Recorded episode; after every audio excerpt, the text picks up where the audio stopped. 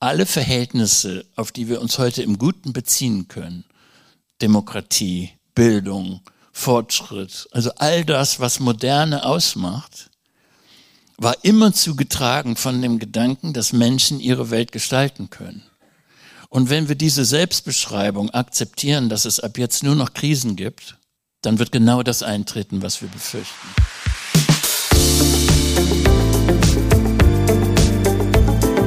Talk mit K. Mit Sarah Brasak. Schön, dass Sie zuhören bei einer weiteren Folge Talk mit K. Gast heute ist Jürgen Wiebeke. Und dessen Stimme könnte vielen von Ihnen vertraut vorkommen. Denn er ist einer der prägenden Moderatoren bei WDR 5, wo er unter anderem die Sendung Das Philosophische Radio moderiert.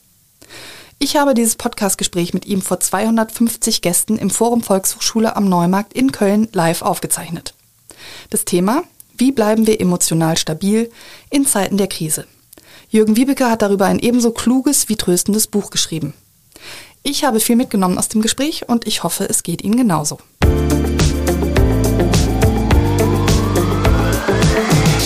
Guten Abend und herzlich willkommen ins Forum Volkshochschule am Neumarkt. Ich bin Sarah Brasak, stellvertretende Chefredakteurin des Kölner Stadtanzeiger. Und auch ich freue mich wahnsinnig, dass so viele von Ihnen heute gekommen sind. Ich gucke bis ganz nach hinten und sehe nur volle Stuhlreihen. Ich freue mich aber noch mehr, die Bühne mit jemandem zu teilen, äh, der bekannt dafür ist, den Austausch von Gedanken und Argumenten ebenso vergnüglich wie interessant zu gestalten und der heute sich dazu entschlossen hat, seine Kölner Buchpremiere mit uns zu feiern.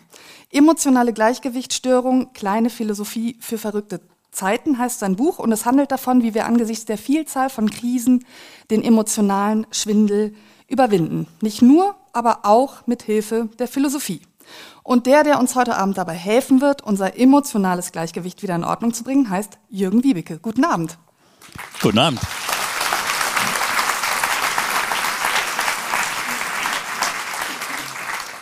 Das waren jetzt Vorschusslorbeeren für unsere kleine kollektive Therapiesitzung hier, dass Sie uns dabei helfen werden. Ich bin sehr gespannt.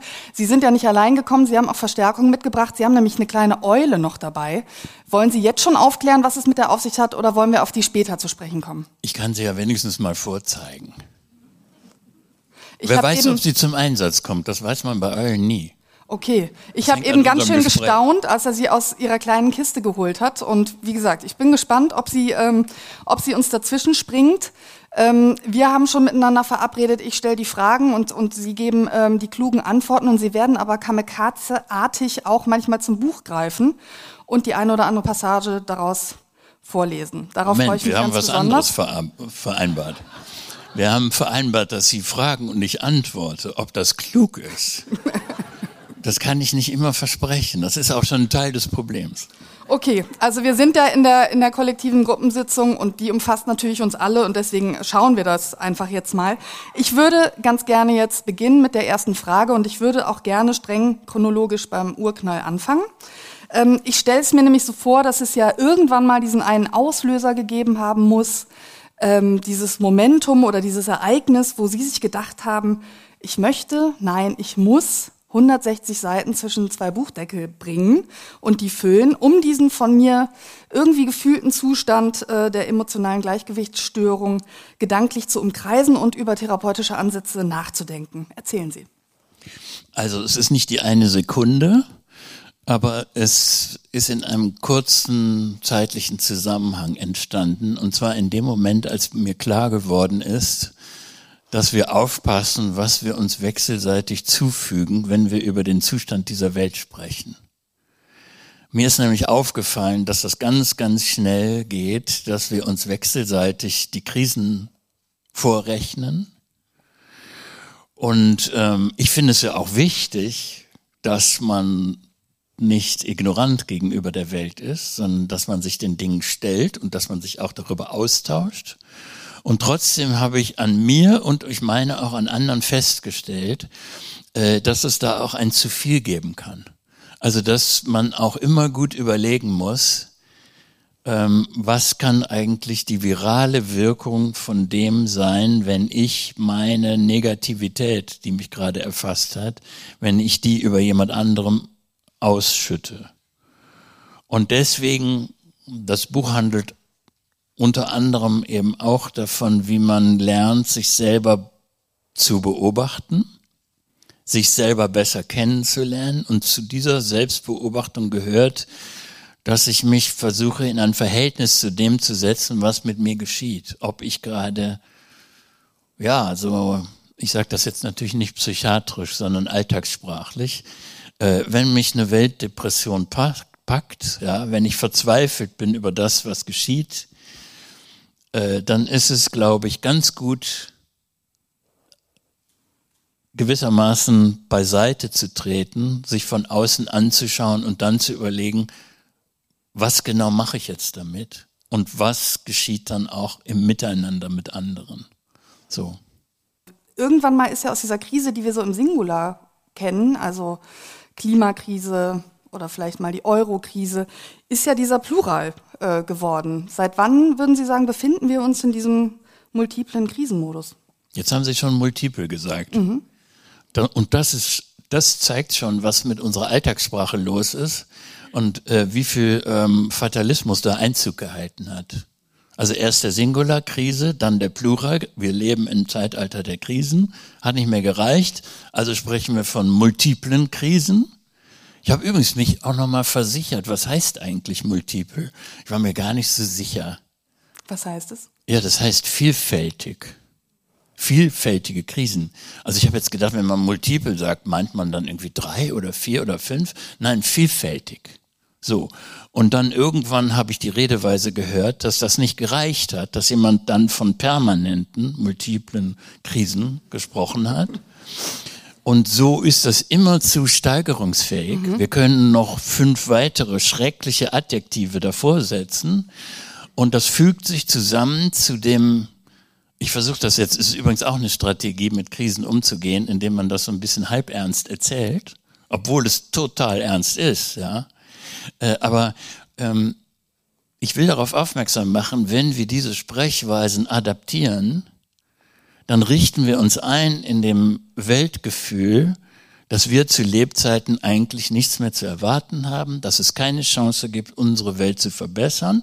Und da würde ich dann sagen, das ist nicht nur ein Sprachproblem, das ist nicht nur ein individuelles Problem, sondern das ist zuallererst ein gesellschaftlich-politisches Problem wenn wir nämlich keinerlei Erwartung mehr haben, dass wir diese Welt gestalten können.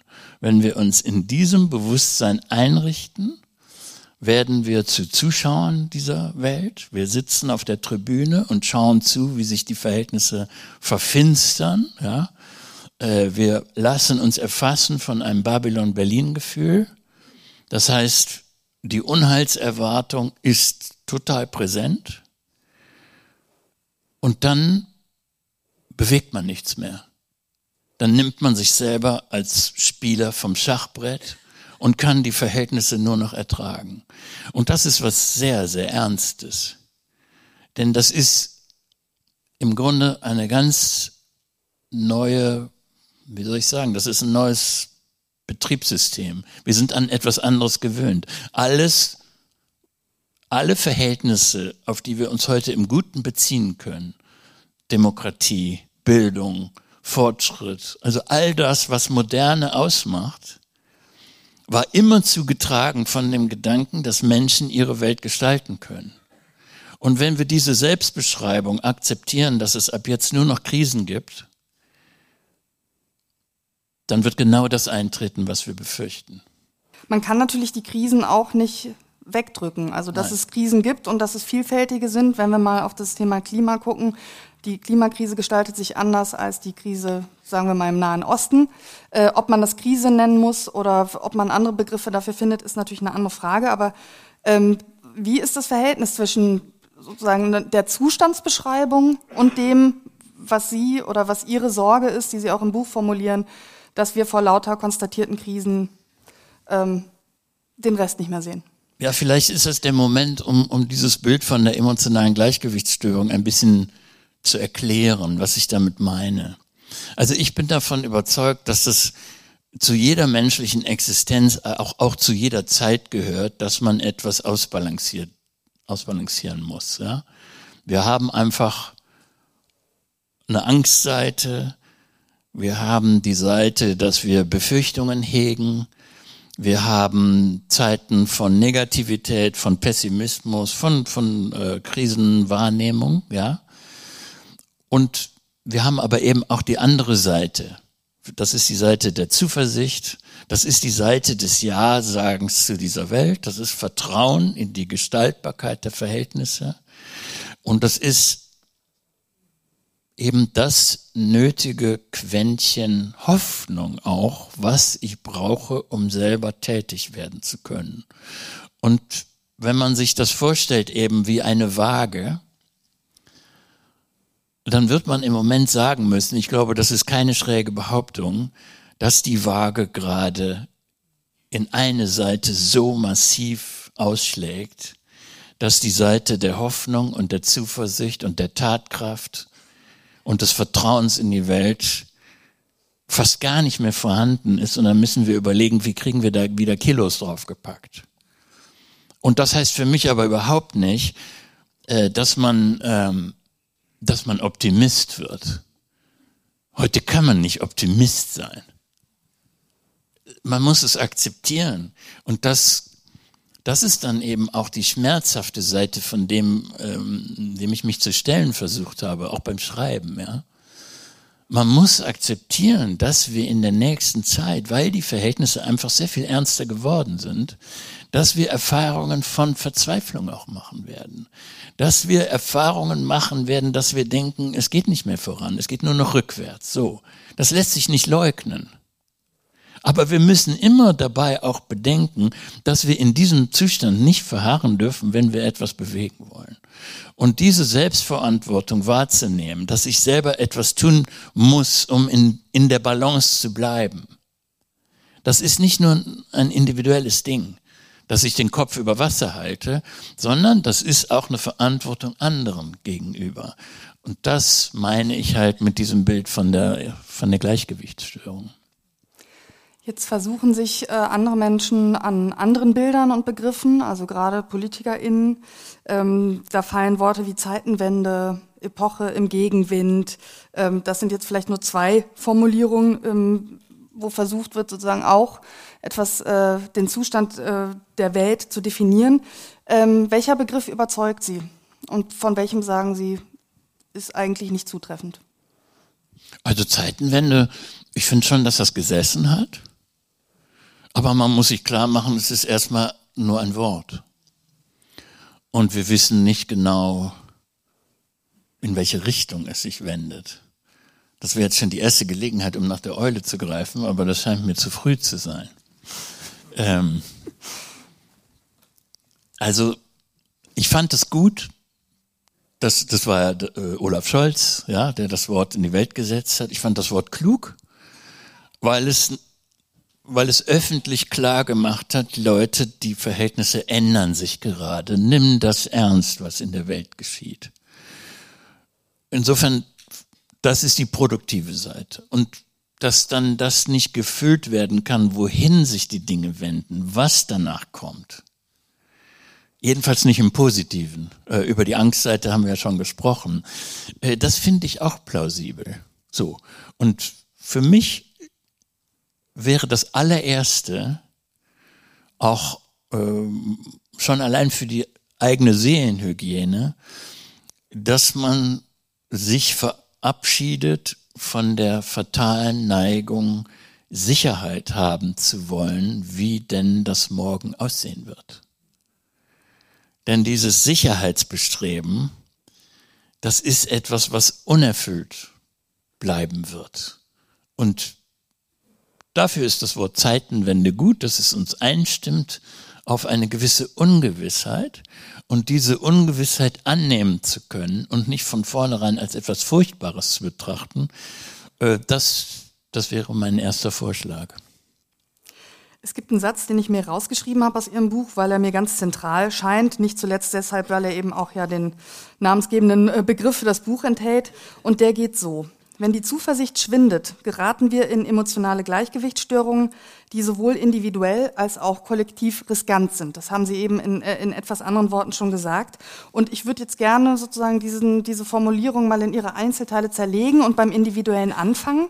Ähm, Sie sagen, besonders die Älteren, das ist eine These in Ihrem Buch, empfinden Wehmut, weil sie Abschied von einstigen Gewissheiten nehmen müssen. Und ich hoffe, Sie verzeihen mir, wenn ich Sie jetzt auch bei den älteren Semestern mit eingruppiere. Ja, unbedingt. Ähm, unbedingt. Welche sich Wir hatten eine tolle Zeit übrigens. welche sich verabschiedende Gewissheit macht Sie denn persönlich besonders wehmütig?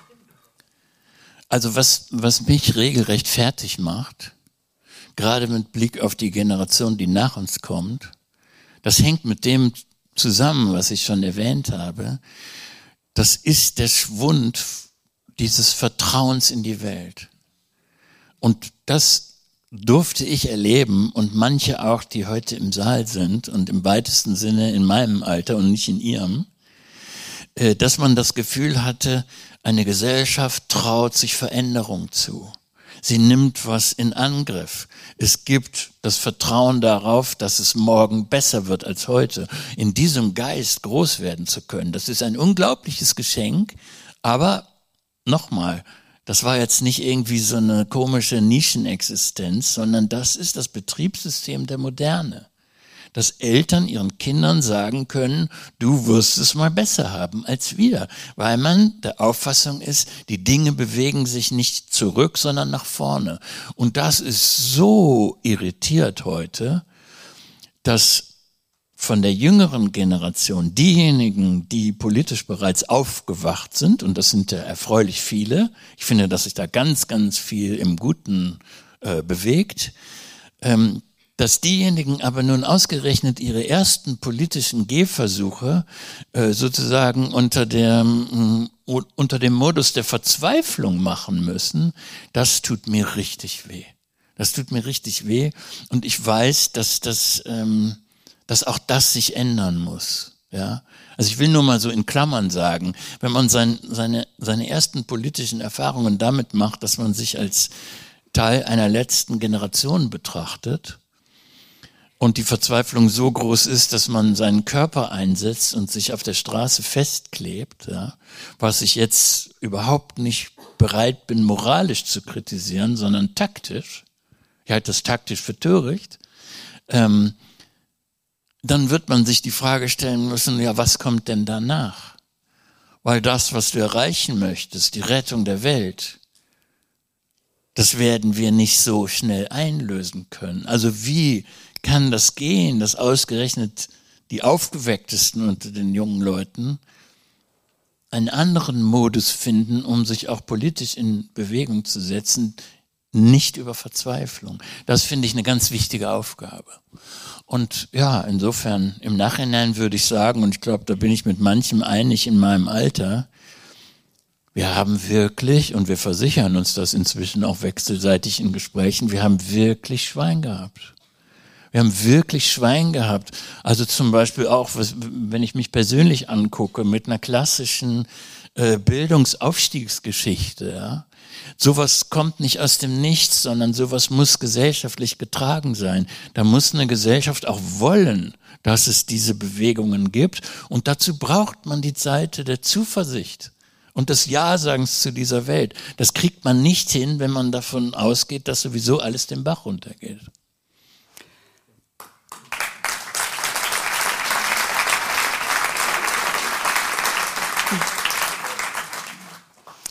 Wir haben eine lange Wegstrecke in einer wattierten Sicherheit des Wohlstands gelebt, schreiben Sie, und damit beschreiben Sie eben auch dieses Aufwachsen ähm, der älteren Generation.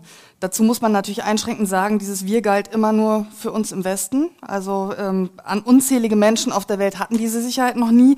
Aber was hat diese wattierte Sicherheit eigentlich gemacht mit uns? Ja, sie hat ähm, Illusionen hervorgebracht. Sie hat zuallererst die Illusion hervorgebracht, dass unsere Gesellschaftsform einfach so von alleine weiter existiert. Und jetzt wachen wir auf und stellen fest, es pfeift ordentlicher Wind da rein. Und man muss sich gut überlegen, ob man wirklich eine Wette abgeben kann auf die Zukunft von Demokratie, was ja, ich sag's nur mal, es ist total banal, aber ich glaube, man muss es noch mal sagen. Äh, das ist nicht nur eine Art und Weise, wie in Berlin regiert wird, sondern das ist eine Lebensform, die hier in Frage steht, ja. Und ähm, die Illusion, dass das einfach so weiterläuft, ohne dass man selber äh, etwas dafür tun muss, das zerplatzt gerade. Ist aber übrigens auch, ja, Krise heißt ja nicht, alles geht den Bach runter, sondern Krise heißt Entscheidung und Unterscheidung und insofern vielleicht sogar produktiv, etwas, was sich wenden lässt in dieser Zeitenwende, ja, dass man gezwungen ist, auch als Subjekt sich zu bekennen. Ja zu sagen oder eben Nein zu sagen. Jeder hat die Entscheidung, Tribüne oder Spielfeld. Der, der das ähm, auf den Begriff gebracht hat wissenschaftlich, war ja der amerikanische Politologe Francis Fukuyama. Der hat das Ende der Geschichte beschworen. Und das war eine schöne Vorstellung, nämlich die Vorstellung, dass der Fortschritt in einer Welt von Frieden und Freiheit also unaufhaltbar ist und wir uns als menschliche Zivilisation immer weiter dem Fortschritt entgegen bewegen, bis vielleicht irgendwann mal alles gut wird. Ähm, Sie bezeichnen das sogar als eine gefährliche Vorstellung. Also, ich meine, das, es ist noch ein bisschen verrückter bei Fukuyama.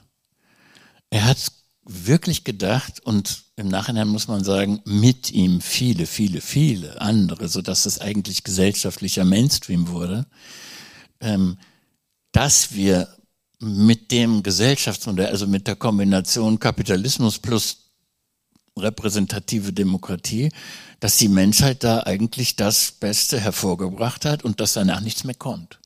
So, das, das ist ja der Sinn von diesem, von dieser Vorstellung eines Endes der Geschichte. Ne? Wir haben jetzt alles hingekriegt. Die paar Staaten, die paar Staaten, die das noch nicht geschafft haben, die werden das irgendwie nachholen, ja. Aber eine bessere Welt als die, die wir da gebaut haben, brauchen wir, darum brauchen wir uns gar keine Gedanken machen.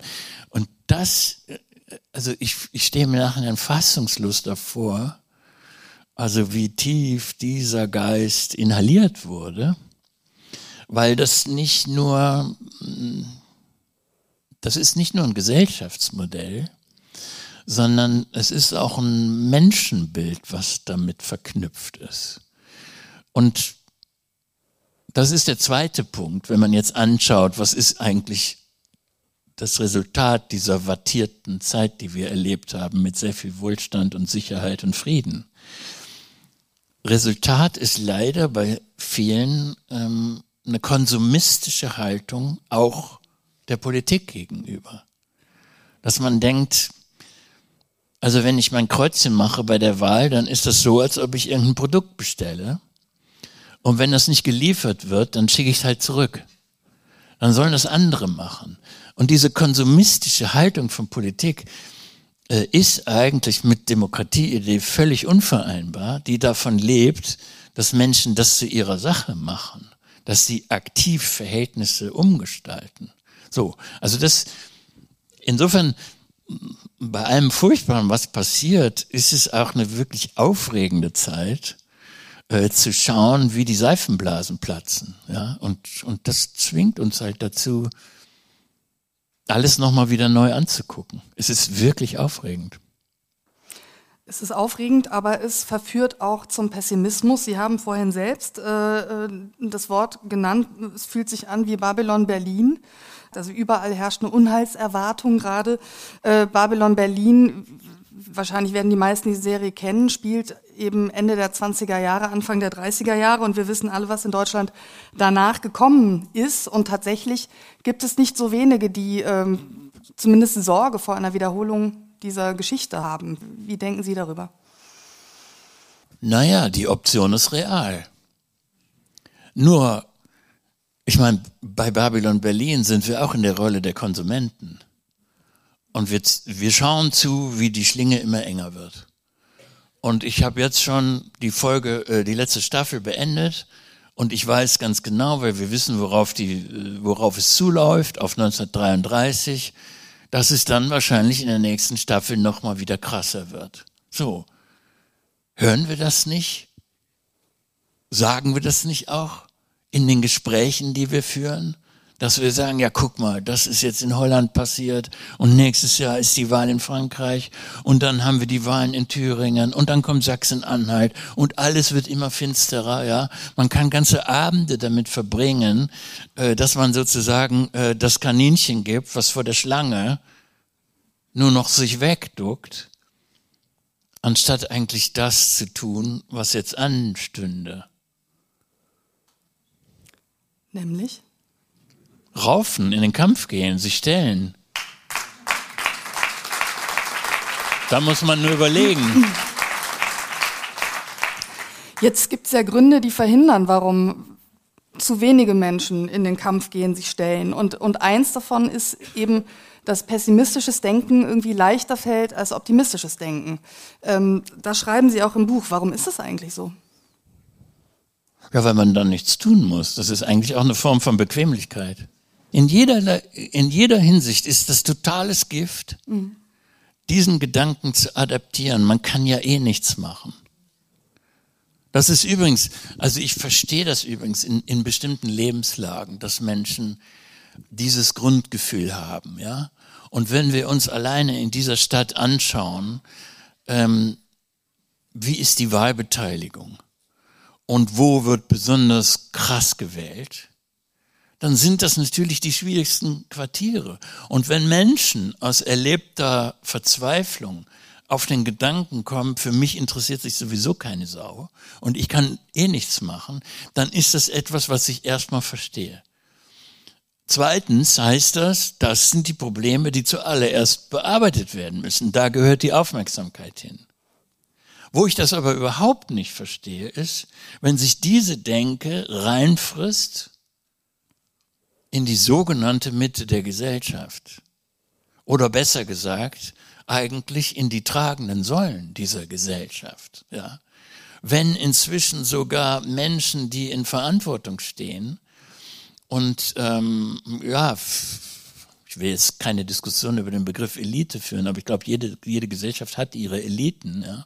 Und wenn diese Eliten anfangen, nach dem zweiten Glas Wein zu sagen, ja, hier geht sowieso alles den Bach runter, dann haben wir ein echtes Problem. Was,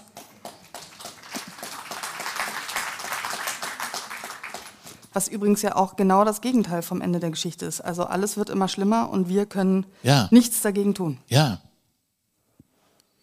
So, jetzt Und es ist, ja. und ich meine, wie gesagt, es ist ja eine Option. Es kann ja passieren.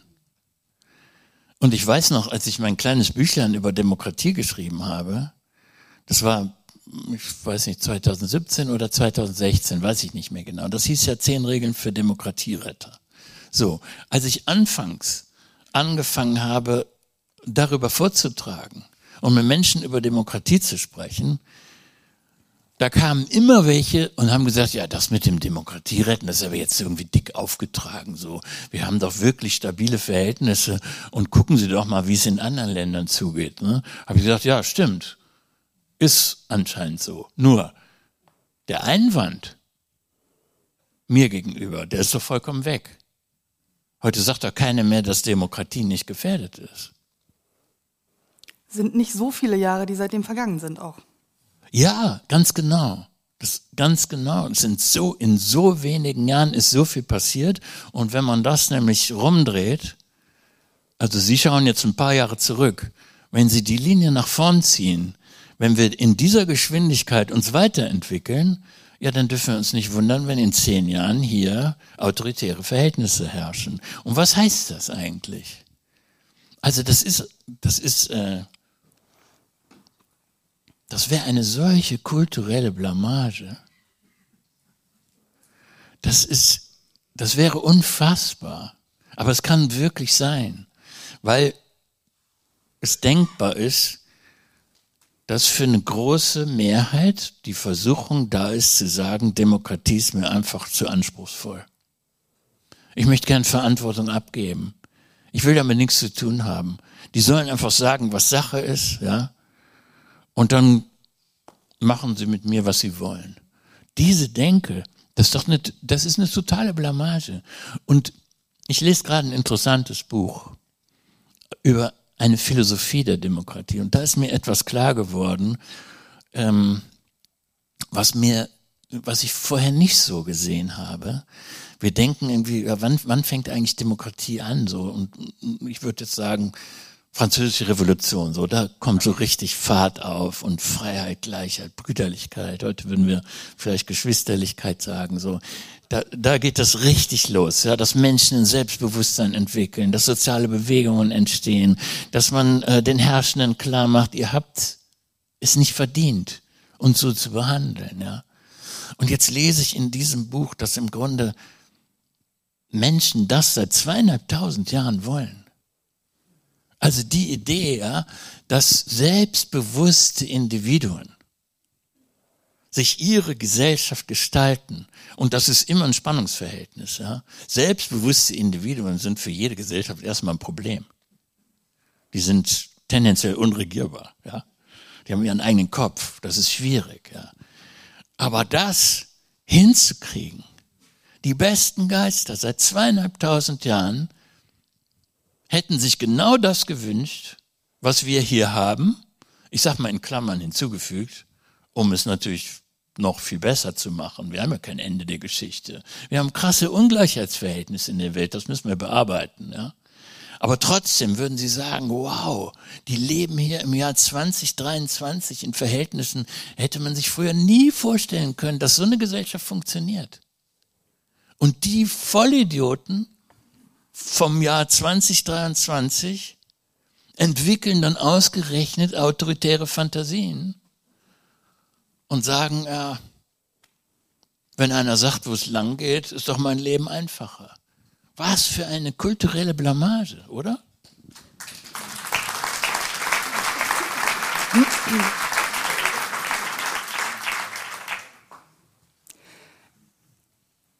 Sie haben gesagt, in Ihrem Buch, was ich sehr spannend fand, dass in unserem Kopf kleines Karo herrscht. Seitdem wir wissen, ja, das mit dem Ende der Geschichte, das, äh, das war es jetzt irgendwie doch nicht. Schade, ne? Also es ist ja eine tolle Vorstellung, aber eben leider nur eine tolle Vorstellung. Und das Problem ist, dass es keine Utopien mehr gibt. Und wie könnte eine Utopie aussehen? Das ist jetzt die Frage, mit der man die Menschen dazu bringt, ja. ähm, sich aufzumachen, sich zu beteiligen, um wirklich diese Weltblamage abzuwenden? Das ist jetzt die eine Million Dollar Frage an Sie, ähm, die Sie vielleicht auch gar nicht beantworten können, aber wir können uns dem auch in kleinen Schritten nähern. Wie wollen Sie die große Antwort oder legen wir weiter mit dem ersten kleinen Schritt? Also an diesen fiktiven 1 Million Dollar bin ich gar nicht interessiert. Äh, ich finde die Frage aber spannend, ähm, weil ich darüber auch schon eine ganze Reihe von Diskussionen geführt habe. Und auch das ist übrigens ein Einwand, der, der oft formuliert wurde, ja, äh, dass, dass Menschen sagen, also wir, wir brauchen Utopien, so, wie Sie das jetzt auch gesagt haben. Und wenn man das sagt, dann kommt das ja aus der Verzweiflung, ja. Also man weiß, eigentlich ist da nichts, aber irgendwer muss jetzt liefern. Und wo, bevor nicht geliefert wird, fällt mir auch überhaupt nichts ein, wie ich mich aktivieren kann. So. Das kann ja nicht gut gehen. Also ich kann mir nicht vorstellen, ich finde die Geschichte der Utopien hochinteressant. Und Utopien waren total wichtig in der Geschichte der Menschheit, um Verhältnisse zu verändern. Diese Vorstellung, die Imagination eines anderen, einer anderen Gesellschaft, gerechterer Verhältnisse. Das ist total wichtig und das ist ja das, was diese Zuversichtsseite auf der Waage stärkt. Aber ich kann mir nicht vorstellen, dass es schon mal einen historischen Moment gegeben hat, wo man aus einer Verzweiflung heraus Utopien einfach so bestellen konnte. Und deswegen bin ich dafür, dass man sich den Verhältnissen stellt, in denen wir gerade stecken. Und unsere Zeit ist eben, was das angeht, sehr karg, sehr abgemagert, hat nicht so viel zu bieten. Und die Seite der Desillusionierung ist einfach sehr viel stärker. Wir haben übrigens auch noch im Kopf, dass ein paar Großutopien äh, furchtbar vor die Wand gefahren sind. Ne? Also zum Beispiel Nationalsozialismus, wenn man das äh, auch mal als die Vorgeschichte betrachtet, das war ja auch eine Utopie. Eine furchtbare Utopie, ja, grandios gescheitert. Kommunismus. Kommunismus, genau. jedenfalls auf die Art und Weise, wie er realisiert wurde, ist eine gescheiterte Utopie, dass man dachte, äh, wir machen jetzt hier den neuen Menschen. Also insofern gibt es auch gute Gründe, erstmal ein bisschen skeptisch zu sein gegenüber der Formbarkeit von Menschen. Ich hatte ja gesagt, Demokratie beruht eigentlich darauf, dass ich ein stabiles Individuum sein möchte und auch selber reinreden kann in die Gesellschaft. Ich möchte nicht von anderen geformt werden.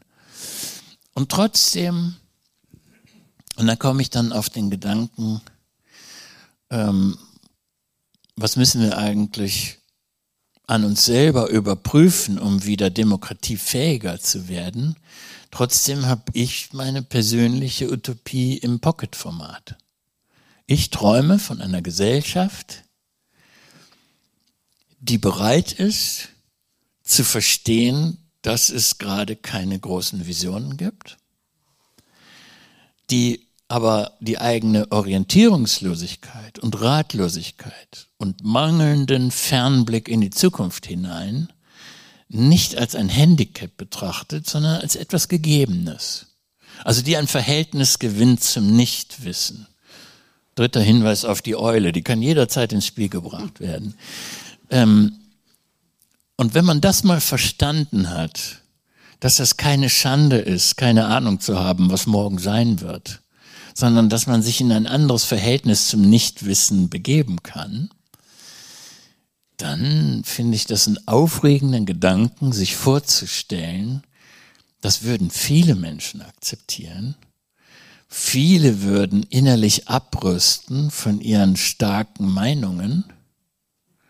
Und man könnte dann zum Beispiel in so einer Stadt wie hier, die jetzt nicht in allzu blendender Verfassung ist, äh, sich Problemlösungen auf der Basis von Nichtwissen vorstellen.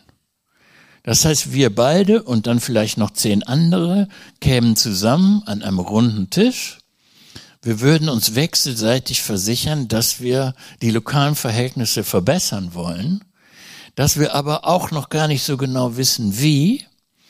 Und wir würden darauf setzen, dass es einfacher ist, kollektiv klug zu werden, als alleine klugscheißer zu sein. Und das ist, das ist, glaube ich, das ist doch so ein Satz, den man sich irgendwie auf seine Kaffeetasse oder so drucken möchte, ne? Den merken wir uns, ja? Mhm. Ja, aber gut, ich meine das schon sehr ernst, dass eine Demokratie von morgen ähm, sehr stark darauf setzen wird, dass Menschen ihre Grenzen kennen.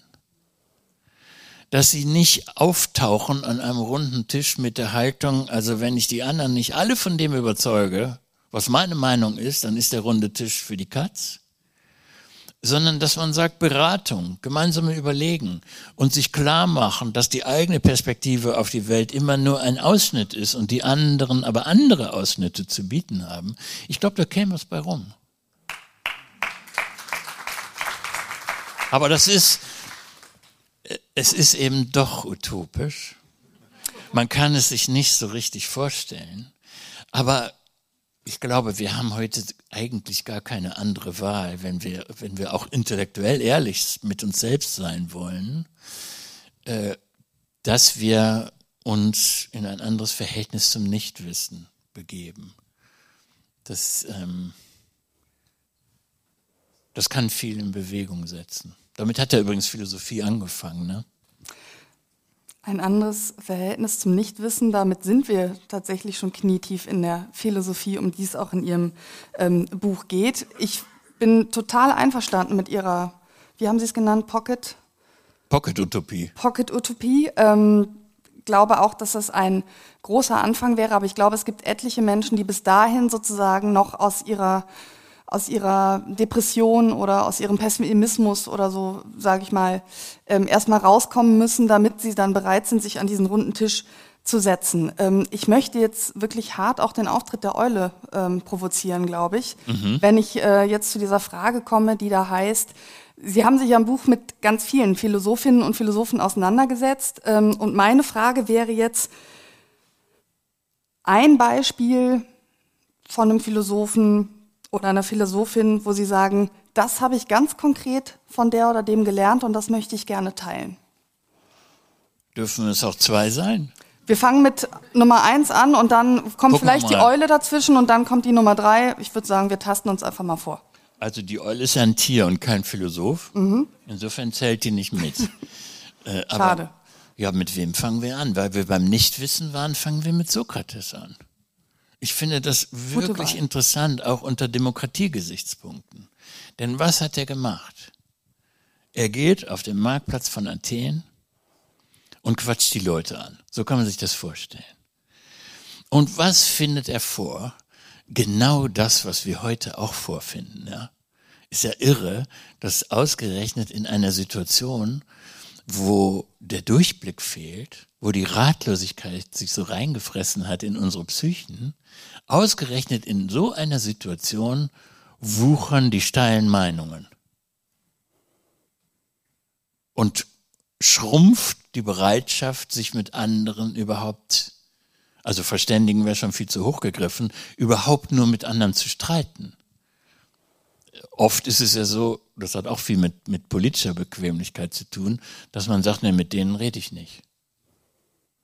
Lieber, lieber wegbleiben, lieber nur unter sich reden. Ja, das ist. Das ist weniger anstrengend, ja. Viel weniger anstrengend, wird man auch nicht verletzt, was ja heute Verletzlichkeit ist ja auch ein Schlüsselwort geworden, dass man, dass man Empfindlichkeit geltend macht, was glaube ich nicht gut ist, wenn man kämpfen muss. Ähm, aber jedenfalls, Sokrates Situation stelle ich mir so ähnlich vor wie unsere. Das heißt, steile Meinungen, fehlende Kompromissfähigkeit und fehlende Bereitschaft, sich selber in Frage zu stellen. Und dann piekt der Sokrates die Leute an und fängt an, sie in ihre Widersprüche zu verwickeln. Das ist ja der Gag der sokratischen Methode, dass die Leute, die irgendwie platzen vor Meinungsstolz, dass denen die Luft rausgelassen wird. Und plötzlich stellen sie fest, Mensch, ich, ich habe gedacht, dass das, was ich habe, das ist ganz wertvoll und das ist Wissen. Dabei war es nur mein. Ja? Und heute haben wir auch Meinungen ohne Ende und Meinungen in einer Geschwindigkeit geäußert, ja. Scheißegal, was morgen ist. Morgen wieder eine andere Meinung. Und dann geraten die Menschen in eine, jetzt sage ich auch mal Krise. Ich weiß nicht, ob Sokrates das auch so ausgedrückt hätte. Aber diese, dieser Zustand der geistigen Verwirrung, dass man auf einmal feststellt, man ist auf dünnem Eis unterwegs gewesen. Man hat sich selber falsch eingeschätzt. Das hat Sokrates für produktiv gehalten.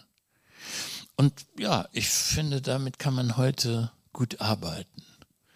Dass man sich selber, deswegen habe ich das mit dem Nichtwissen gesagt, ne? das bezieht sich natürlich auf diesen berühmten Satz von Sokrates, ich weiß, dass ich nicht weiß, was ja nicht bedeutet, dass er sagt, ich weiß nichts. Das sagt er ja nicht sondern er sagt, ich weiß, dass ich nicht weiß. Und das heißt nichts anderes, als dass er ein bisschen mehr weiß als diejenigen, die meinen, ganz viel zu wissen. Das ist so schön daran, ja. Das sind ganz viele Leute, das waren ja Honorationen, das waren auch die Säulen der Gesellschaft, mit denen der gequatscht hat, ne? Und äh, die dachten, sie wissen ganz viel und in Wahrheit wussten sie nichts. Und Sokrates wusste aber immerhin, dass er nicht weiß. Bisschen mehr als nicht wissen. Und so geht es uns doch heute auch. Also ich, wenn man das mal verstanden hat, dass man erstmal in einem staunenden Verhältnis der Welt gegenübersteht, ohne gleich immer urteilen zu müssen, äh, geht das jetzt in die positive oder geht das in eine negative Richtung, ja.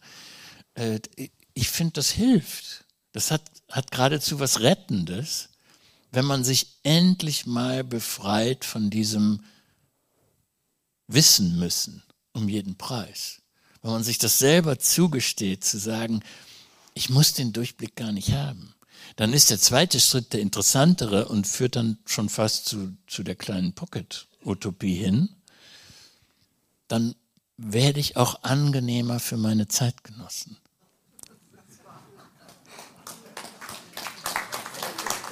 Und es gibt was, es gibt was, was Nicht mich, ganz unwesentlich, ja. ja, und, und ich möchte da von einer, von einer für mich sehr wichtigen Erfahrung berichten, die ich vor einigen Jahren gemacht habe und die mich zum ersten Mal so richtig auf diesem Pfad gesetzt hat.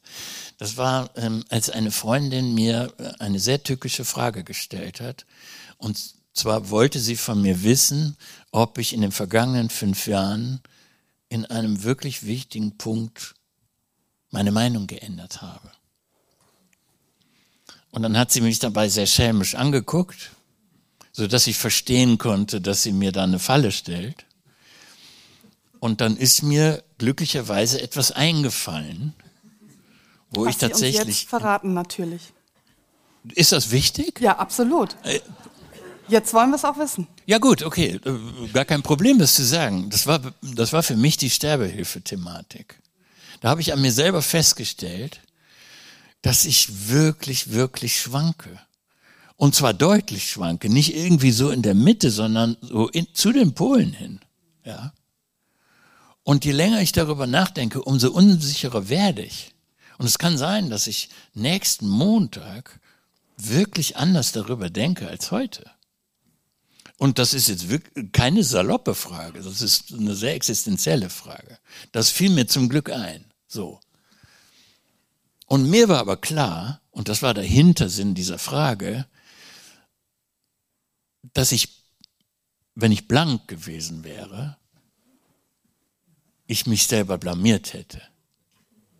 Denn das kann ja nicht sein, dass wir uns jeden Tag vergegenwärtigen, mit welcher rasenden Geschwindigkeit sich unsere Welt verändert, und dann sollen nur unsere gut abgehangenen Meinungen immer die gleichen bleiben. Das ist, äh, das ist ein, ein falsches Spiel was wir mit uns selber für, führen, was wir aber auch anderen gegenüber spielen. Denn oft ist es so, und da, da, da macht man sich dann meiner Meinung nach wirklich unangenehm für seine Umgebung, wenn man seine Meinung insgeheim ändert und die neue Meinung aber als die schon immer dagewesene ausgibt. Und ich denke, das, das könnten wir produktiv machen. Und das ist wirklich eng verschwistert mit der Vorstellung von Verständigung, guter Kommunikation, auf die Demokratie angewiesen ist. Und wenn man das einmal verstanden hat, dann guckt man anders auf die Welt. Es gibt ein schönes Bild, noch ganz kurz, ne, zu dem Nichtwissen. Ich überlege jetzt gerade, wer das war, der das geschaffen hat das Verhältnis Wissen und Nichtwissen. Ähm, er hat es so beschrieben, das ist wie eine große Kugel im Ozean. Also die Kugel ist das Wissen. Blaise Pascal, ja, genau. Die, unser Wissen ist die Kugel und diese Kugel schwimmt in einem Ozean des Nichtwissens. Ich finde das ganz toll. Ganz toll. Ist ja, ist ja auch das passt auch zum Geist von Wissenschaft. Also wir wollen ja mehr wissen und gut, dass wir immer mehr Wissen generieren, aber sobald wir etwas Neues wissen, haben wir ein neues Wissen und zehn neue Fragen. Das heißt, letztlich steigt der Spiegel des Ozeans, aber die Kugel wird nur minimal größer. Ich würde mich äh, bei Sokrates bedanken und ihn abgehen lassen von der Bühne und würde gerne eine Denkerin auf die Bühne bitten, die Sie auch in Ihrem Buch mhm. auftauchen lassen, und zwar Hannah Arendt. Ja. Was können wir denn von Hannah Arendt lernen in Bezug auf das Thema des heutigen Abends? Also man müsste einen eigenen Abend über Hannah Arendt machen, um ja. gerecht zu werden. So. Ähm, was ich ganz wichtig finde, also heute jetzt hätte ich fast gesagt, trägt man Eulen nach Athen, wenn man, ich wollte jetzt nicht, nein, wenn man heute über Hannah Arendt spricht, dann, dann ist das keine Neuentdeckung. Bei vielen Gelegenheiten wird Bezug genommen auf Hannah Arendt. Oft in sehr unterschiedlicher Weise. Deswegen muss man immer gucken, was genau findest du denn jetzt aufregend an ihr. Und ich finde, das allererste, was man sich klar machen muss, dass sie das Schrecklichste erlebt hat, was bis dahin in der Weltgeschichte zu erleben war, nämlich Judenvernichtung, Holocaust. So. Das ist die Maßgabe von Katastrophe. Das ist das Schlimmstmögliche, was eingetreten ist. Und ausgerechnet vor einem solchen Erfahrungshintergrund entwickelt eine Frau die Vorstellung, dass man, dass Menschen, dass es zur menschlichen Existenz gehört, ähm, Geburtlichkeit zu erleben, so nennt sie das. Also Geburtlichkeit hat sie erfunden, das Wort, und meinte damit, ähm, und das ich bin fast sicher, dass sie einverstanden wäre, dass man dazu die eine Seite der Waagschale ganz doll stärken muss, die Zuversichtsseite, dass selbst in der schlimmsten Katastrophe Menschen imstande sind, neue Anfänge zu machen. Das ist eigentlich die Vorstellung, die sich durchzieht, dass immerzu neue Anfänge möglich sind, auch in völlig verzweifelten Situationen. Und ich finde, davon müssen wir uns anstecken lassen von diesem Geist, dass wir sagen, äh, wenn wir das wollen, wenn wir, wenn wir Kraft schöpfen, von mir aus auch, wenn wir uns mit anderen, die auch verzweifelt sind, zusammentun, dann kann etwas geschehen, was man vorher überhaupt nicht auf dem Zettel hatte. Ich bin sowieso der Auffassung, dass die besten Ideen in die Welt kommen und die Akteure, die es gewesen sind, sind selber überrascht, was sie da geschafft haben. Das ist nicht immer planerisch, sondern es setzt voraus, dass Menschen sich verständigen und dass es einen glücklichen Augenblick gibt. Und auf einmal kommt wieder Bewegung in, die Sache rein. Und dann wendet sich das. Also Zeitenwende in diesem Sinne, dass man Vertrauen hat. Es gibt auch nach dem Abschied vom Gewohnten, wie wir das jetzt erleben, es ist ja auch eine Zeit von Abschieden ja? und eben von, von äh, geplatzten Illusionen, dass auch dann neue Anfänge möglich sind. Das, da kann sie helfen. Die guten Ideen, die man entwickelt, setzen auch voraus, dass man ähm, möglichst angstfrei mhm. ist. Und ich glaube, Angst ist neben dem Pessimismus ähm, das, was eine lebende Kraft wirklich entfaltet. Ähm, was ähm, können wir tun gegen diese Angst? Wie kommen wir raus aus unserer eigenen Angst? Also ich muss erstmal eine Vorbemerkung machen. Ähm, etwas, was ich vorher selber so nicht gesehen habe. Warum? Ich hätte nicht gedacht, dass ich mich mal für Angst interessiere, weil ich eigentlich jetzt nicht unbedingt der Ängstlichste bin und mit Ängsten durchs Leben gehe. Vielleicht ist das aber auch eine Form von Selbstbetrug. Das wäre schon das Erste, was man lernen muss, dass, dass die Angst zum Menschen gehört, dass wir nur sehr verschieden in der Angst sind und uns deswegen auch oft nicht gut verstehen. Und in der Zeit der Pandemie ist ja auf diesem Feld sehr, sehr viel kaputt gegangen. Also dass Menschen einfach Verbindungen abgebrochen haben, weil man weil die Angst des einen von, mit der Angst des anderen nicht kompatibel war, ja. Ähm, aber worauf ich hinaus wollte, ich hätte früher nicht gedacht, dass die Seite der Emotionen im Politischen mal so wichtig würde. Vielleicht ist das sozusagen die Illusion die bei mir geplatzt ist. Also wenn man eher so auf der Linie von Habermas gedacht hat, dass man denkt, äh, das demokratische Ideal, das besteht eigentlich darin, dass wir als Vernunftwesen uns treffen. Im Grunde, wenn ich das mit dem runden Tisch erzähle, ist das ja auch von diesem Ideal getränkt, ja dass Menschen zusammenkommen, das Gute wollen, äh, gute Gründe finden für das, was sie zu sagen haben. Also dass sozusagen die Rationalität am Tisch ist und dass das der Motor des Politischen ist. Das ist etwas, was ich nach wie vor, wie soll ich sagen, cool finde. Das wäre mein Ideal nach wie vor. Aber ich muss mich natürlich korrigieren lassen von der Wirklichkeit und das ist trist dass auf einmal Emotionen eine solche Rolle spielen. Und das ist eben, über Verzweiflung hatten wir schon gesprochen, es gibt den Hass, es gibt die Angst, es gibt die Wut, es gibt die Traurigkeit. Ja. Ähm, und das lässt sich politisch bewirtschaften und kann dann sehr gefährlich werden. Also das sozusagen als Vorrede, warum ich denke, wir, wir müssen uns auch im Politischen mit der Rolle von Emotionen nochmal anders beschäftigen. Und der Angst ist für mich deswegen nochmal eine besondere Bedeutung zugekommen, weil ich dachte, dass das sich so reingefressen hat in unsere Gesellschaft also natürlich auch zu besichtigen in der Zeit der Pandemie, ja, dass der verzweifelte Ruf nach Sicherheit, müsste ich jetzt auch irgendwie philosophische Reminiszenzen bringen, um zu zeigen, wie illusionär das ist, ja, dieses, dieses, diese Hoffnung auf hundertprozentige Sicherheit, ja, das ist unerfüllbar für menschliche Existenz.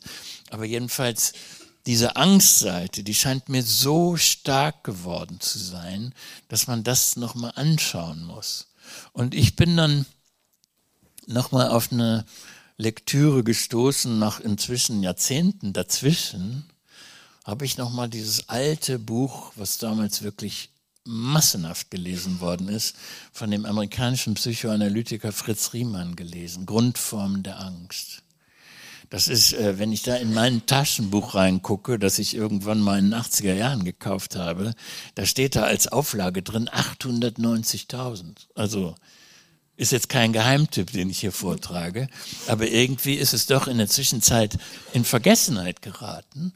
Und wenn man das liest, dann, dann findet man nochmal einen anderen Zugang zu diesem Angstthema. Äh, der Riemann geht sogar so weit, dass er sagt, im Grunde ist die ganze Menschheitsgeschichte nichts anderes als der Versuch, Angst zu bewältigen. Menschen haben aufgrund ihrer Existenz, weil sie wissen, dass sie endliche Wesen sind, dass sie verletzlich sind, ja, dass irgendwann Schluss ist, die haben ein Problem. Und irgendwie muss man mit diesem Problem umgehen. Und gut ist es, und deswegen, wir hatten anfangs über Selbstbeobachtung gesprochen, gut ist es, wenn man auch in dieser Hinsicht ein bisschen besser über sich Bescheid weiß. Was ist es eigentlich? Äh, welche Angst ist es, die mich in bestimmten Situationen vielleicht äh, lähmt, ja, die mich regiert? Das ist ja etwas, was, was wir dann möglicherweise nicht in der eigenen Hand haben. So. Also ich habe ich hab das Gefühl, im Moment wuchern die Ängste. Äh, Getrieben auch von einer Partei, wo wir in der Politik sind, die AfD heißt? Ja, das äh, sage ich ja. Das kann man, mhm. das kann man politisch prima bewirtschaften. Und ich würde sagen, die Grundhaltung im Moment bei vielen, und da würde ich eben auch sagen, bei auch in der Mitte, der, in der sogenannten Mitte der Gesellschaft, der, der ist ja äh, im historischen Vergleich immer noch fabelhaft geht, ne? Der es immer noch fabelhaft geht. Die aber mit dem Gefühl unterwegs ist, dass sie unter Wasser steht schon. Ähm, da habe ich den Eindruck, es hat sich, es hat sich das Klammern als Grundhaltung entwickelt. Wir sitzen im Grunde so da und bewegen uns na, eigentlich nicht mehr aufeinander zu, sondern begegnen uns so. Wir machen zu und versuchen irgendwie zu klammern an dem, was wir haben. Das ist, da geht es um Besitz, da geht es um Meinungen, über die wir schon gesprochen haben. Und das ist natürlich eine, eine ungesunde Grundkonstellation, um sich Veränderungen zu stellen. Die Philosophie, eine Antwort der Philosophie ist die Selbstbeobachtung das haben Sie eben schon genannt. Ähm, wie genau kann man da vorgehen? Das ist jetzt meine Chance, noch einen zweiten Namen ins Spiel zu bringen, der mir sehr, sehr wichtig ist, nämlich Montaigne, der ähm, in einer unglaublichen Umwälzungsepoche gelebt hat, in der sehr, sehr viel Blut geflossen ist, Bürgerkriege in Frankreich, er selber mitten im Getümmel. Und Montaigne hat etwas gemacht, was ich unglaublich interessant finde. Ähm, er, er, ist genau in diese gezielte Selbstbeobachtung gegangen. Der hat das notiert, was mit ihm los ist. Und er hat gemerkt, dass er sich selber nicht trauen kann. Gerade weil es die Leidenschaften gibt, weil es die Emotionen gibt, weil es die Ängste gibt. Und als er das gemerkt hat, hat er gedacht, ja, das muss ich so genau verstehen. Heute würden wir sagen, um irgendwie zu versuchen, wieder äh, Herr des Geschehens zu werden. Ja? Und eine Sache ist bei ihm ganz wichtig, dass er dann irgendwann verstanden hatte, das, wovor ich mich am meisten fürchte, das ist meine Furcht. Und das meiste von dem, was ich befürchte, tritt niemals ein. Das ist auch sowas, das klingt sehr einfach, aber man muss, man muss erstmal dahin kommen. Und Montaigne ist auch noch aus einem anderen Grund für uns heute so interessant nach dieser äh, Post-Pandemie-Erfahrung, weil es bei ihm sehr stark auch darum geht, wie, wie stelle ich mich eigentlich dem Problem meiner Endlichkeit. Und der berühmteste Essay, der auch heute noch fleißig gelesen wird, und ich würde ihn auch empfehlen zu lesen, ähm, heißt ja, äh, Philosophieren heißt Sterben lernen. Und das ist nichts anderes als ein Management von eigener Angst, was er vorschlägt. Ja, also stelle dich den Dingen. Und wenn du dich denen stellst, das ist ja nicht, damit du nur noch Trübsal bläst, ja, in der Erwartung äh, des künftigen Ablebens, sondern der Gag ist, das finde ich heute so wichtig, bei Montaigne geht es um die Steigerung der Lebensfreude.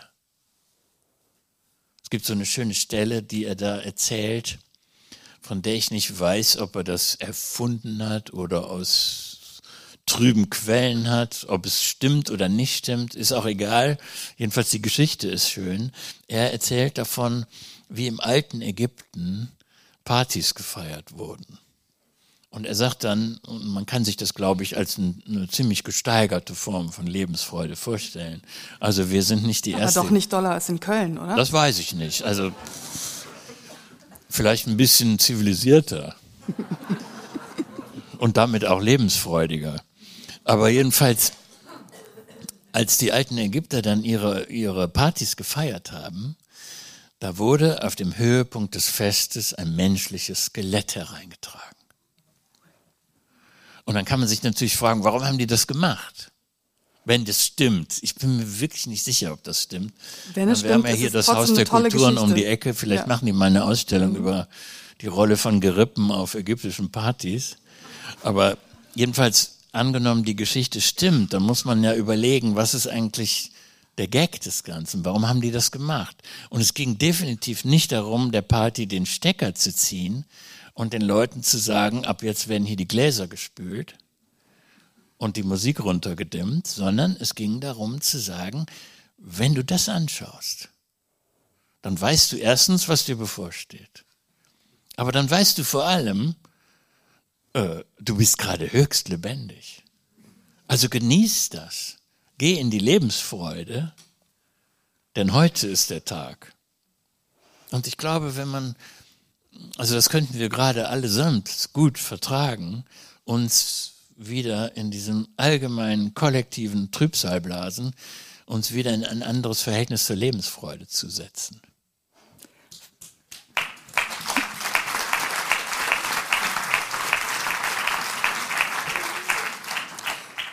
Finde es total interessant, diese, also die Lebensfreude als Gegenspielerin der Angst zu begreifen, Ja. ähm, weil man ja auch oft erlebt, diese Frage, dürfen wir jetzt feiern? Also muss der Zug abgesagt werden in Zeiten Ja. von Krieg? Ähm, ist das jetzt angemessen?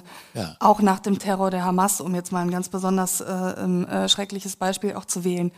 Das würde ja eigentlich heißen, ja, Ja, ich denke schon. wir dürfen. Wir müssen Also ich meine, ähm, ich will jetzt hier keine falsche Lizenz erteilen.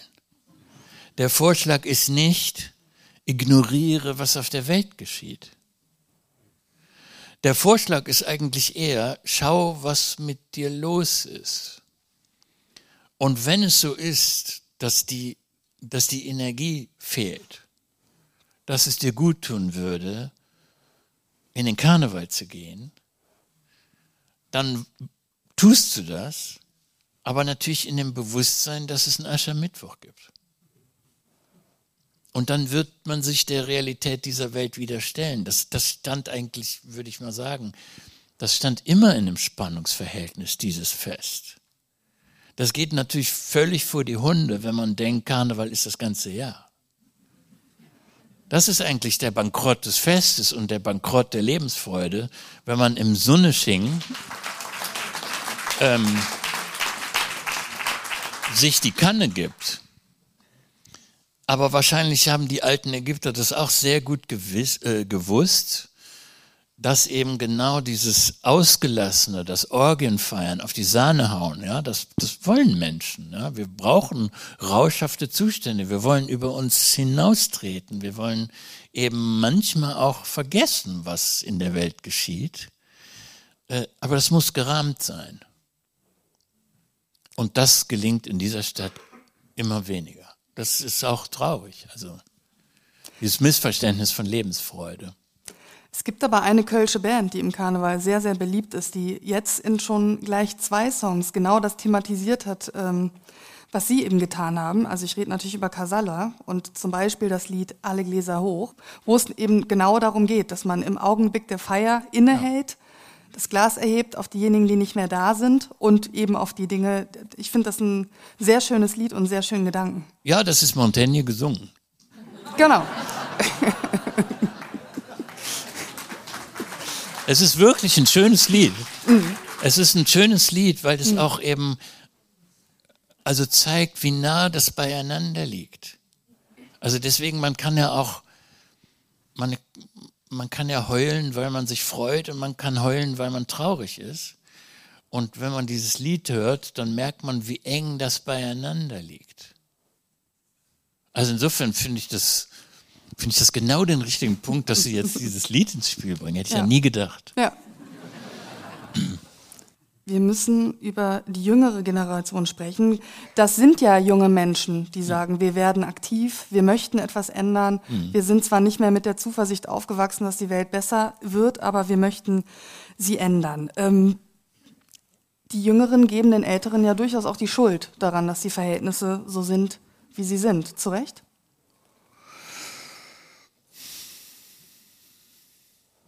Ich habe so schlechtes Verhältnis zu Schuldfragen. Also das, das ruft etwas in mir auf, also so ein, ich leide an, an, der, an dem Überschuss an Moralismus, den wir sowieso haben. Ja? Und ich dass die nur, weil der Begriff Boomer zum Beispiel ist ja so einer. Wer ist? der Begriff Boomer wird ja. Ja, Boomer, ja, ich bin ja einer. Sozusagen, genau. Ja, als genau. kritisierend in den Mund genommen. Das wäre für mich so ein Beispiel. Ja. Mhm.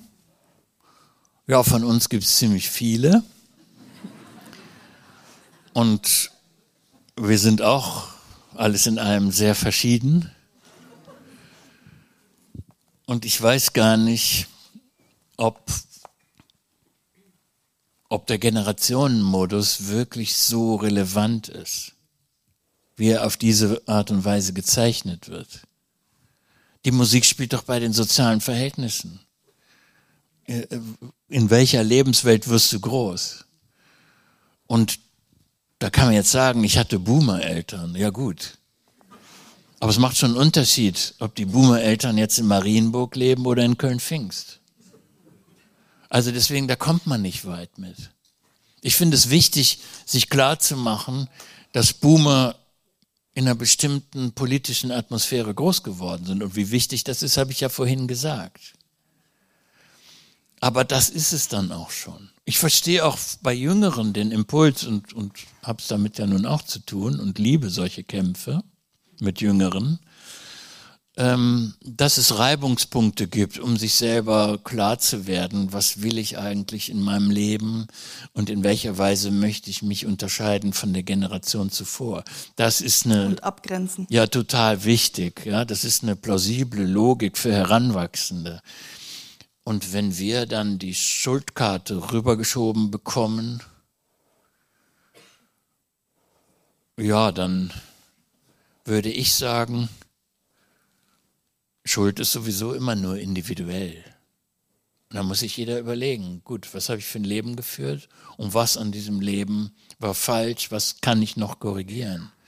Aber irgendwie so eine kollektive, generationelle Selbstzerknirschung, weil es diesen Vorwurf gibt. Also da hänge ich persönlich jetzt nicht mit drin. Die letzte Generation klebt sich an Straßen fest, sie besetzt Flughafenfelder, sie erleben dadurch auch die selbstermächtigende Wirkung von ich handle, also bin ich, ähm, wie sie im Buch beschreiben. Und sie ernten dafür einen Hass, den ich äh, als irrational in Teilen auch betrachten muss, vor allen Dingen im Vergleich mit der Irrationalität, mit der viele von uns die Folgen des Klimawandels auch ausblenden. Wie erklären Sie sich das? Naja, sagen wir mal so, wenn wir es jetzt ein bisschen nüchtern betrachten, äh, unabhängig von der Frage, wer hat denn jetzt eigentlich mehr Recht in einer solchen Konfliktsituation, dann muss man zunächst mal sagen, es ist eine Grenzverletzung die da vorgenommen wird. Es ist, eine, es ist die Taktik der Grenzverletzung, mit der auf etwas aufmerksam gemacht wird.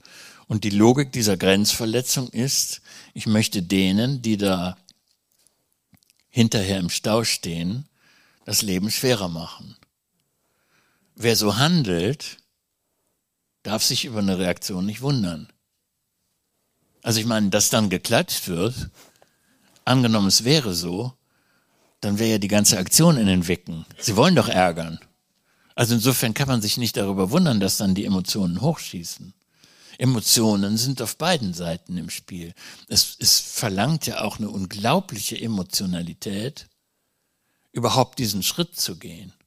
Ich persönlich könnte das gar nicht. Ich habe mal mit einer jungen Frau gesprochen, die, die sich festgeklebt hat. Das ist, ich komme da, ich kann das, ich kann das versuchen, politisch zu verstehen. Also, dass man irgendwie mit ein paar Leuten zusammensitzt und dann auf den Gedanken kommt, das könnte eine kluge Taktik sein. Was ich für Blödsinn halte, aber das hatte ich ja schon gesagt. Aber ich kann es nicht von innen heraus nachvollziehen. Ich kann es nicht verstehen, wie man sozusagen seine Haut gibt und riskiert, dass wenn, wenn jetzt Hass geerntet wird, die eigene Haut abgerissen wird, ähm, ja, das, da muss Verzweiflung schon groß sein. Und das ist auch etwas, was man, was man ernst nehmen muss. Ein Wenn ich Richter wäre, wäre ich milde.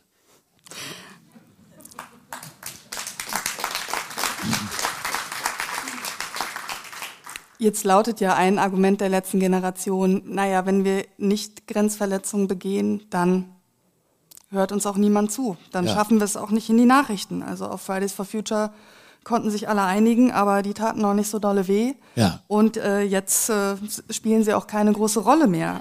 Ich habe das vorhin ja schon gesagt, dass ich darauf setze, dass Menschen ähm, Erfahrungen machen durch eigenes Tun. Und ich glaube, dass das auch im Negativen gelten wird. Also im Moment hat man das äh, äh, Gefühl, das Klimathema spielt jetzt eine Zeit lang keine Rolle mehr, weil wir jetzt irgendwie 60 Milliarden auftreiben müssen und ein paar andere Probleme haben. Aber das wird unweigerlich wiederkommen. Das wird zu unseren Lebzeiten ja nicht mehr verschwinden. So, das gehört ja auch mit zu der Tristesse, mit der wir umgehen müssen, dass wir dieses Thema nicht mehr von der Backe bekommen. Und ich setze eigentlich darauf, ähm, dass Menschen Verhaltensweisen und Routinen, Gewohnheiten, das ist ja was sehr zähes, ja. Also nichts ist so schwer, als sich von Gewohnheiten zu trennen. Äh, wann macht man das? Ich glaube, man macht es auf gar keinen Fall, wenn andere mit dem Zeigefinger auf einen zeigen und sagen, du musst dein Leben ändern. Da mache ich nämlich gar nichts mehr. Das gehört mit zu der Vorstellung auch von Demokratie. Ja, wir brauchen starke Individuen. Und die Hoffnung ist, dass Individuen in den Pfad der Klugheit finden.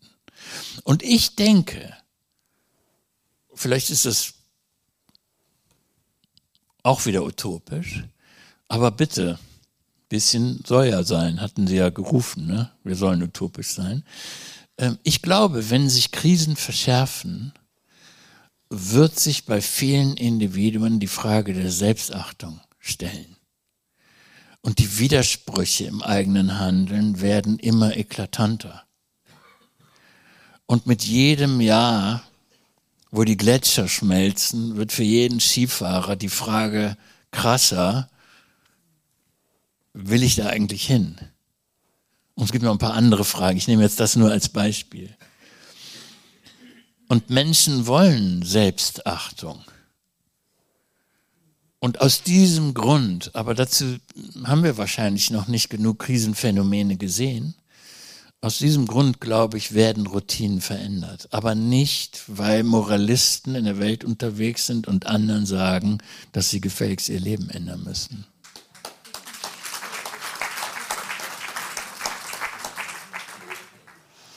Wir feiern heute die Kölner Buchpremiere, aber Sie sind mit diesem Buch ja jetzt auch schon unterwegs gewesen, haben es vorgestellt ähm, bei Lesungen. Und was mich interessieren würde, ähm, wie sind die Reaktionen ausgefallen? Also erstmal ist es wirklich an jedem Abend anders. Und was ich bemerke, dass es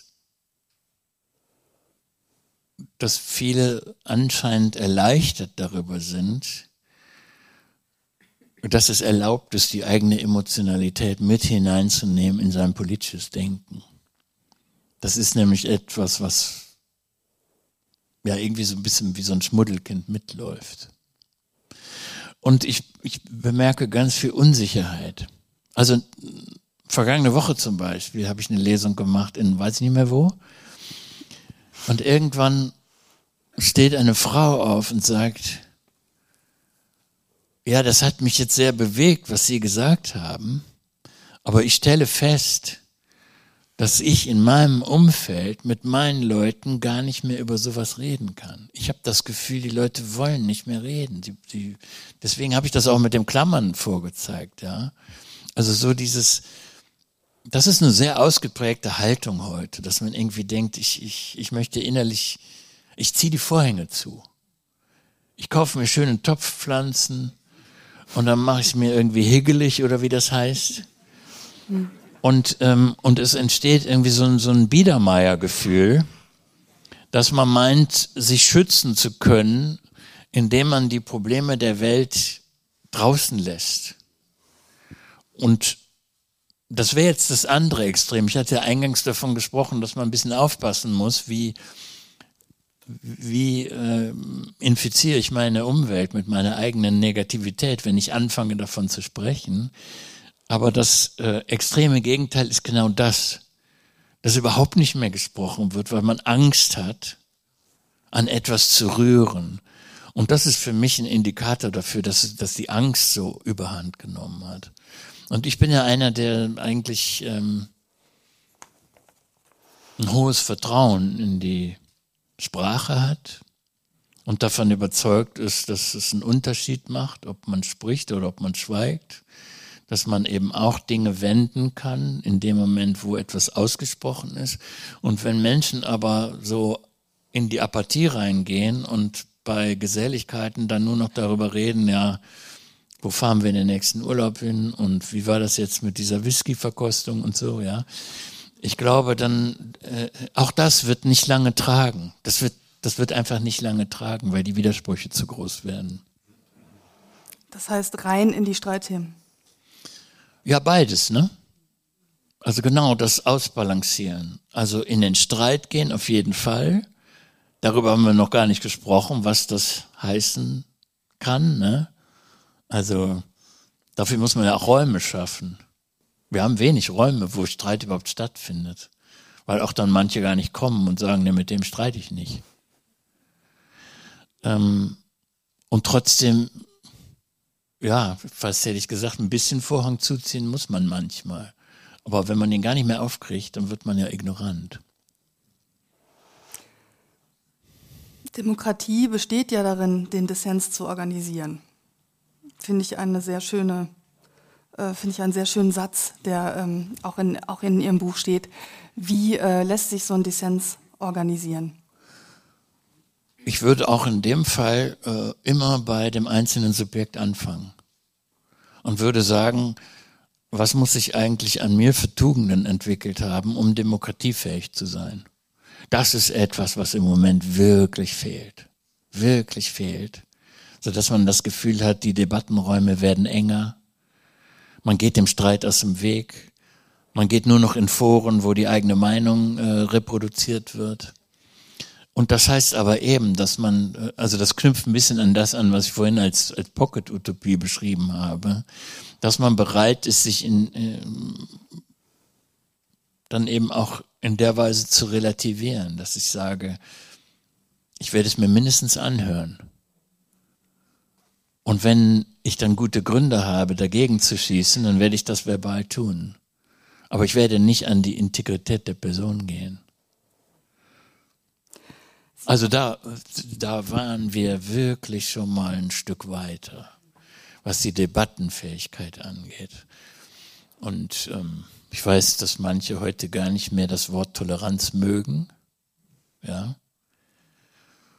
Ähm, ich hänge da sehr dran. Ich hänge sehr an dem, an dem Begriff Toleranz, weil da auch mit drin steckt. Das ist nämlich genau das Gegenteil von laissez-faire. Das heißt nicht, dass man alles hinnimmt, unwidersprochen. Aber das heißt, dass man sich bereit ist, selber zu quälen, das auszuhalten, dass jemand ganz andere Überzeugungen vorträgt. Mindestens das Anhören ist das Erste und dann muss man schauen, was daraus die nötige Konsequenz ist.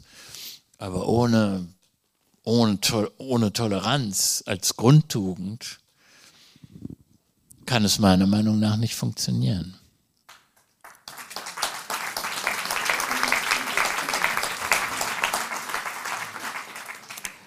Aber ich hätte noch eine allerletzte Frage an Sie.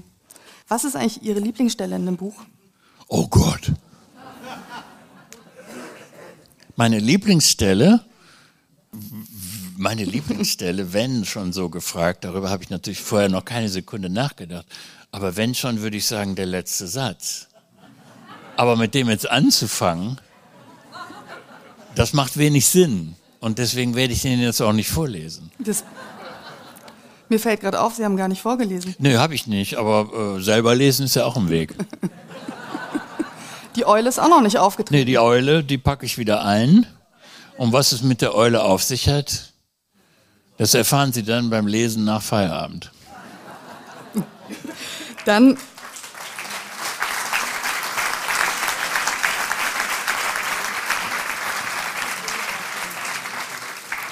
Ich finde, das ist ein großartiger Cliffhanger mit der Eule, mit dem ich jetzt unser Gespräch offiziell beende. Ich sage vielen, vielen Dank an die Technik. Ich sage vielen Dank an Homaira Mansuri und ihr Team für diese tolle Kooperation und die Organisation des Abends. Und last but not least bedanke ich mich ganz herzlich bei Ihnen, Herr Wiebecke. Sehr gern.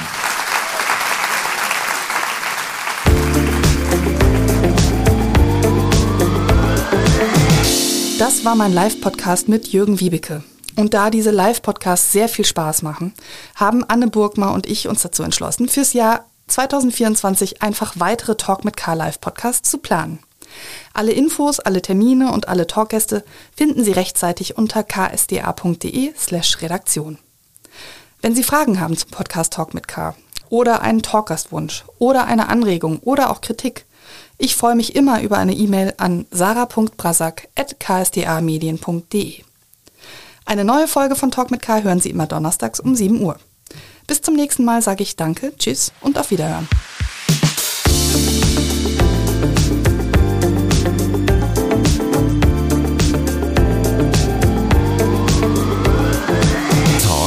mit K.